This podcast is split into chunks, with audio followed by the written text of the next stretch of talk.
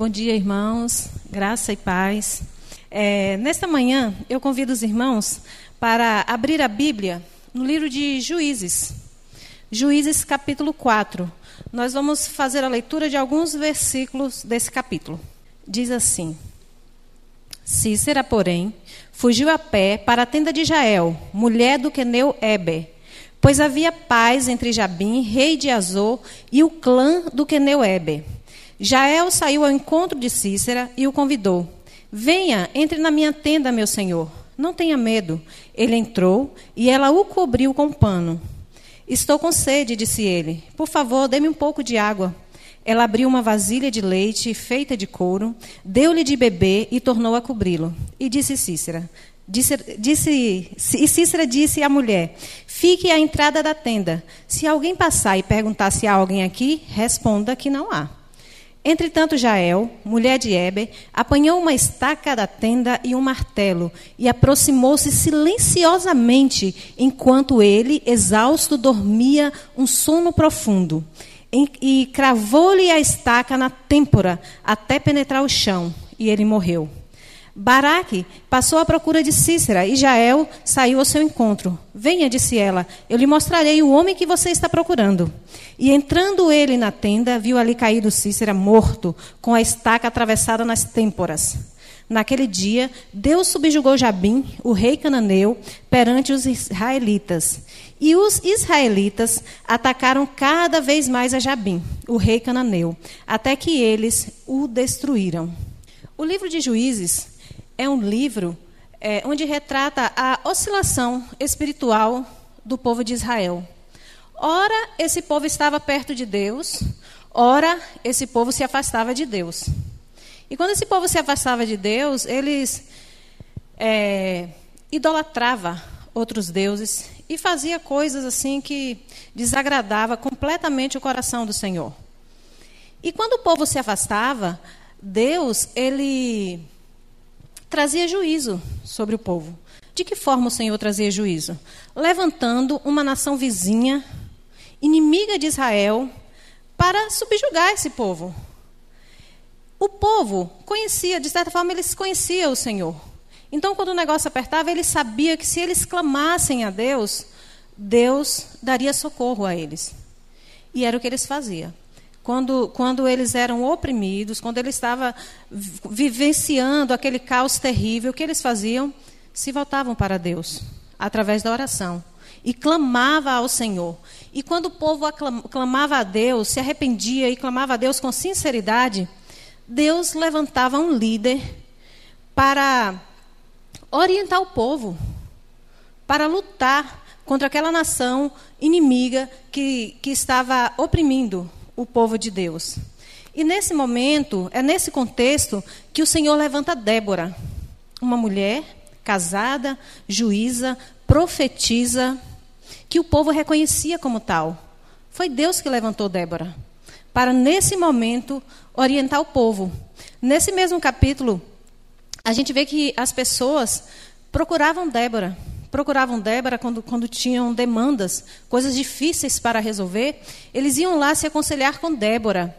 E Débora, sendo instruída por Deus, capacitada pelo Espírito Santo de Deus, orientava o povo.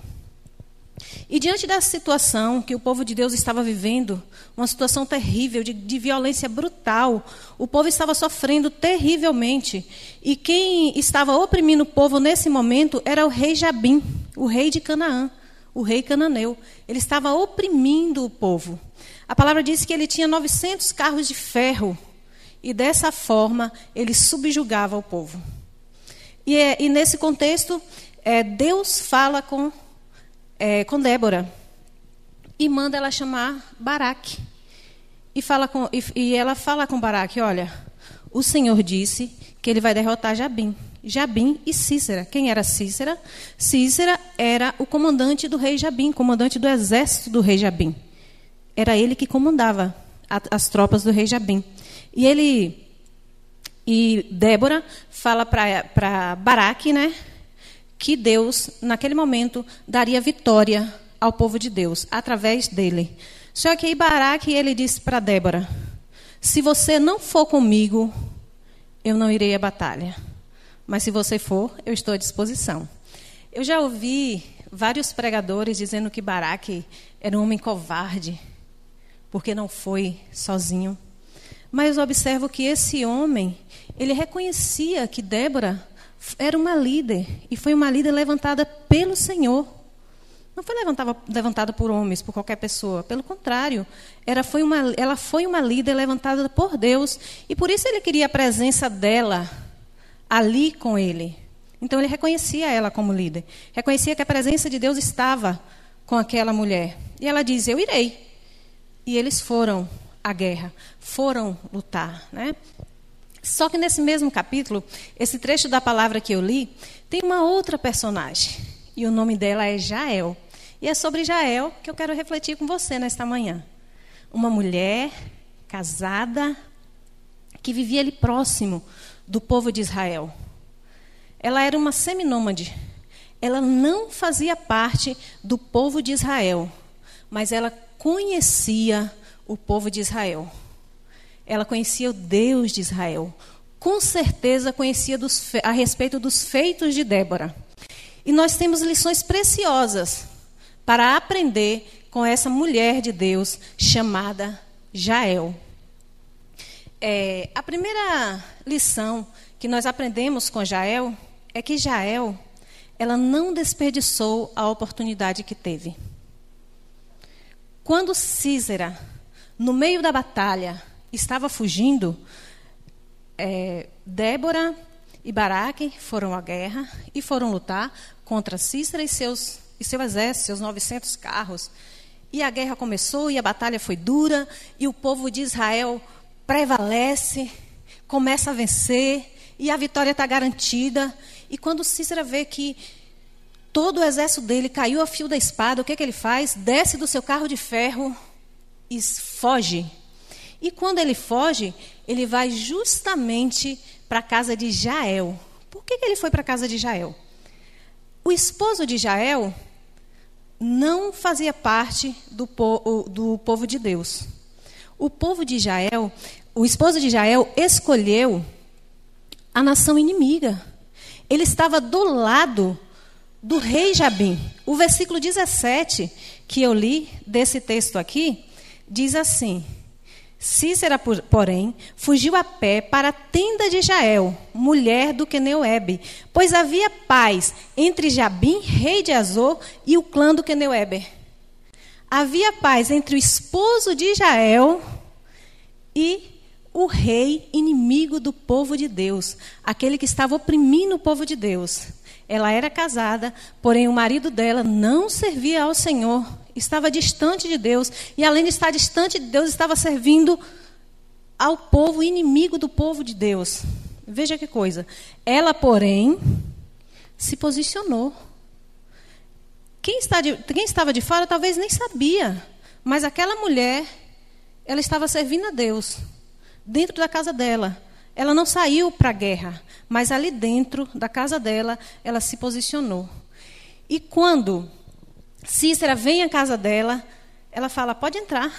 Ela não perdeu a oportunidade. Ela agiu com discernimento, ela agiu com coragem. Ela não ficou pensando em nenhuma desculpa. Pelo contrário, ela se posicionou. Ela falou: é o inimigo que está vindo. E agora eu sei o que eu vou fazer. Ela, ela era uma mulher inteligente. Ela fez a leitura correta do que estava ocorrendo à volta dela. Era um contexto de guerra. Não era qualquer situação banal.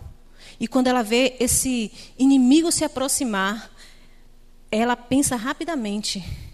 Ela teve estratégia. Às vezes nós não temos estratégia, não oramos por estratégias, e é o Senhor que nos dá estratégia. Essa mulher foi guiada por Deus para fazer isso, porque Débora profetiza é, a respeito de uma mulher que, que, a vitória virá através da mão de uma mulher, na conversa dela com Baraque, quando você lê o capítulo 4 todo. E é justamente essa mulher que Deus está usando nesse momento. Então, quando o inimigo se aproxima, ela se posiciona. Ela não perde oportunidade. E tem um provérbios que diz assim, né? Há coisas na vida que não voltam atrás. A flecha lançada, a palavra proferida e a oportunidade perdida. O Senhor nos dá oportunidade constantemente, mas muitas vezes nós temos medo. Não temos a coragem que Jael teve. Pelo contrário, temos medo. Nos escondemos. Já pensou se ela pensasse assim: bom, como o Eber não está aqui, eu vou entrar aqui, vou correr, vou fechar minha casa. Aqui ele não entra, não. Não, não, não. Ela pensou, ele está vindo, ele está super cansado, ele estava na guerra. Esse é o meu momento. Se eu não agir agora, ele pode tomar conta de tudo. Ela não ficou dando desculpa. Às vezes nós damos desculpa e não nos posicionamos. Outro dia eu estava conversando com uma pessoa, e aí a pessoa disse que recebeu um vídeo pornográfico no celular. E aí depois, a pessoa que tinha mandado mandou outro. E aí eu disse: por que você não se, não se posicionou na primeira vez? E disse: ei, alto lá, essa seara aqui não é para mim, por favor, não me envie mais. Se você realmente não gosta, você precisa se posicionar e dizer: opa, aqui não. Eu não costumo receber esse tipo de coisa, as pessoas não costumam mandar. Porque sabe quem eu sou e eu também sei quem são as pessoas que me cercam e não vou enviar uma coisa dessa para ninguém. Mas se a pessoa recebe, continua recebendo, é porque ela não se posicionou. E tem momentos nas nossas vidas que a gente precisa, sim, se posicionar diante de algumas situações. Parece uma situação boba, né? Mas a partir dessa situação você abre brecha para o inimigo agir. Agir no casamento, agir na sua vida e destruir certas áreas da sua vida. Então a gente precisa se posicionar. Então a primeira a primeira atitude né, que nós vemos nessa mulher é que ela não desperdiçou oportunidade. É que ela se posicionou. Eu estava numa roda de conversa com, com um adolescente esses dias, jovem adolescente, e aí é, um adolescente ele queria agradar a todos que estava ali. Um falava uma coisa, concordava, depois concordava com o outro, e eu disse para ele, olha, você precisa se posicionar. Nós não precisamos agradar todo mundo. Precisamos não. Principalmente se posicionar do lado certo. E se posicionar do lado certo é se posicionar ao lado de Jesus. É dizer, o que Jesus pensa a respeito disso? Então, se Jesus pensa dessa forma, é dessa forma que eu vou agir. Então, é de acordo aquilo que o Senhor tem ministrado no nosso coração. A nossa posição não é de acordo aquilo que eu vejo por aí, aquilo que fulano faz. Não, não. É de acordo aquilo que o Espírito Santo de Deus tem ministrado aqui. É aquilo que o Espírito Santo de Deus tem ministrado aí no seu coração. Então, Jael, ela se posicionou. Ela não, não, tomou, não teve a mesma atitude do marido. Não, de jeito nenhum. E quando o inimigo se aproximou, ela não, porque ele era um homem grande, forte e tal, ela não, agora eu vou, deixa eu tentar agradar esse homem aqui, porque esse homem tem poder. Não, pelo contrário. Ela disse: não, esse é o inimigo de Israel, é o inimigo do povo de Deus.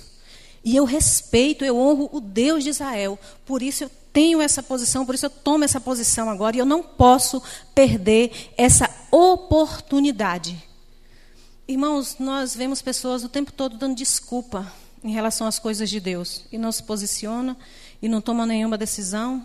Às vezes vive anos e anos dentro da igreja e todas as vezes que tem algo para fazer, uma das primeiras desculpas é: não tenho tempo.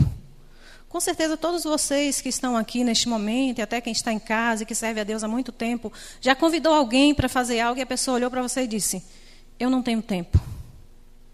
Mentira, nós temos.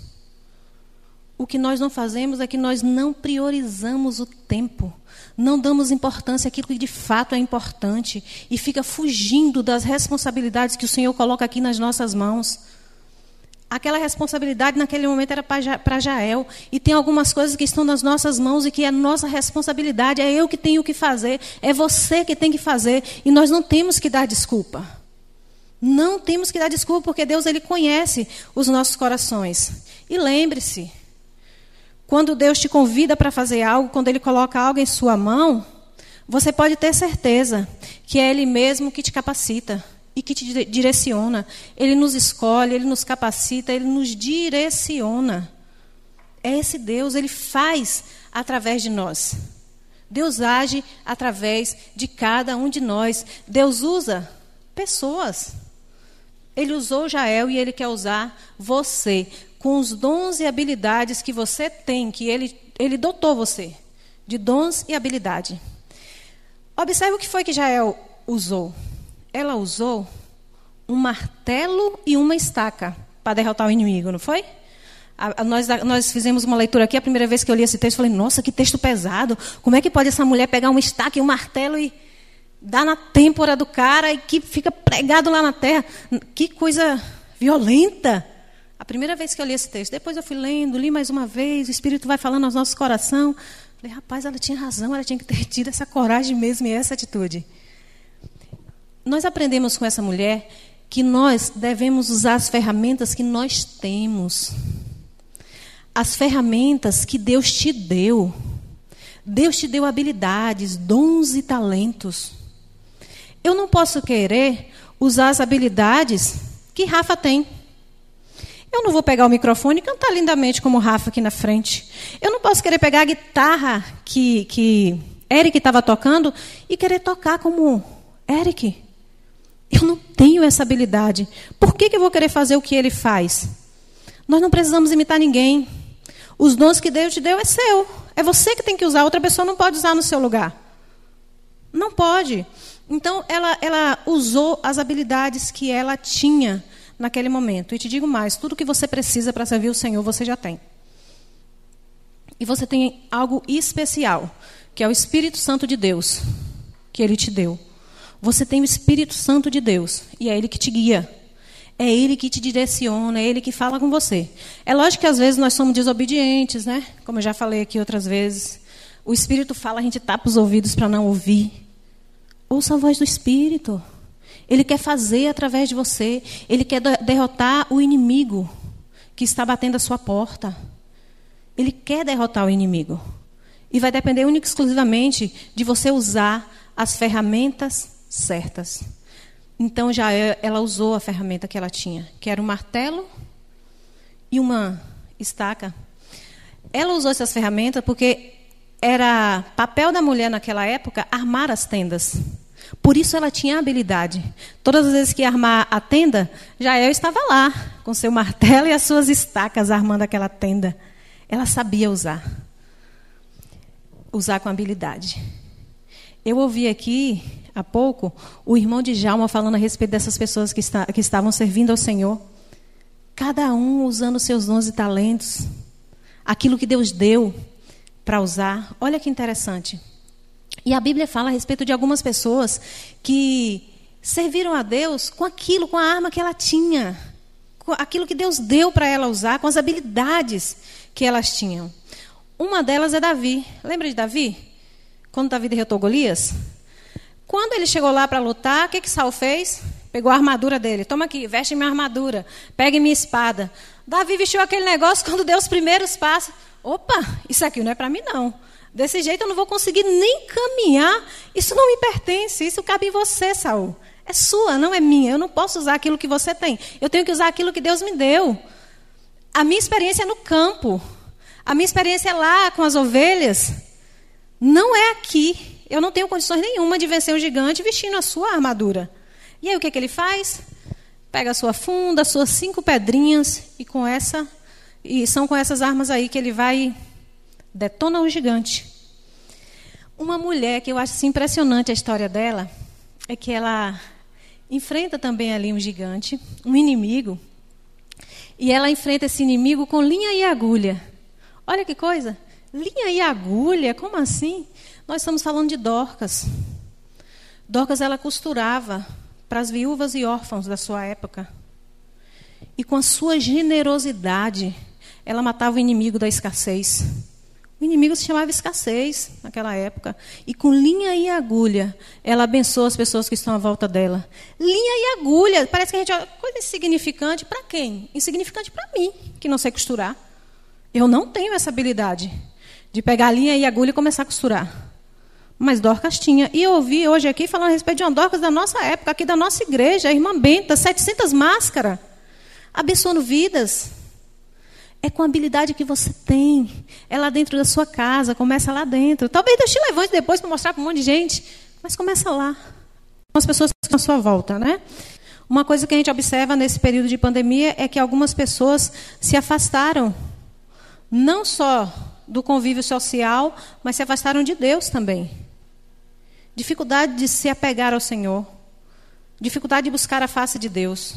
Nós ficamos muito tempo sem vir à igreja. E para algumas pessoas esse momento aqui era de extrema importância. Vinha aqui no domingo, se alimentava e esse combustível era para a semana toda. Na próxima semana estava aqui de novo. Ficou vários domingos sem vir, não se alimentou e agora está com dificuldade de voltar. E cabe a nós, como servos de Deus, nos aproximarmos dessas pessoas que porventura percebemos que está passando por isso e dizer: vamos. Deus continua falando. Aqui é um lugar onde Deus fala e fala de diversas maneiras conosco, através de um louvor, de uma palavra, do testemunho de um irmão. Eu sou abençoada quando eu venho à igreja. Sou muito abençoada e creio que você também, por isso você está aqui nesta manhã. Porque você sabe que aqui Deus fala com você.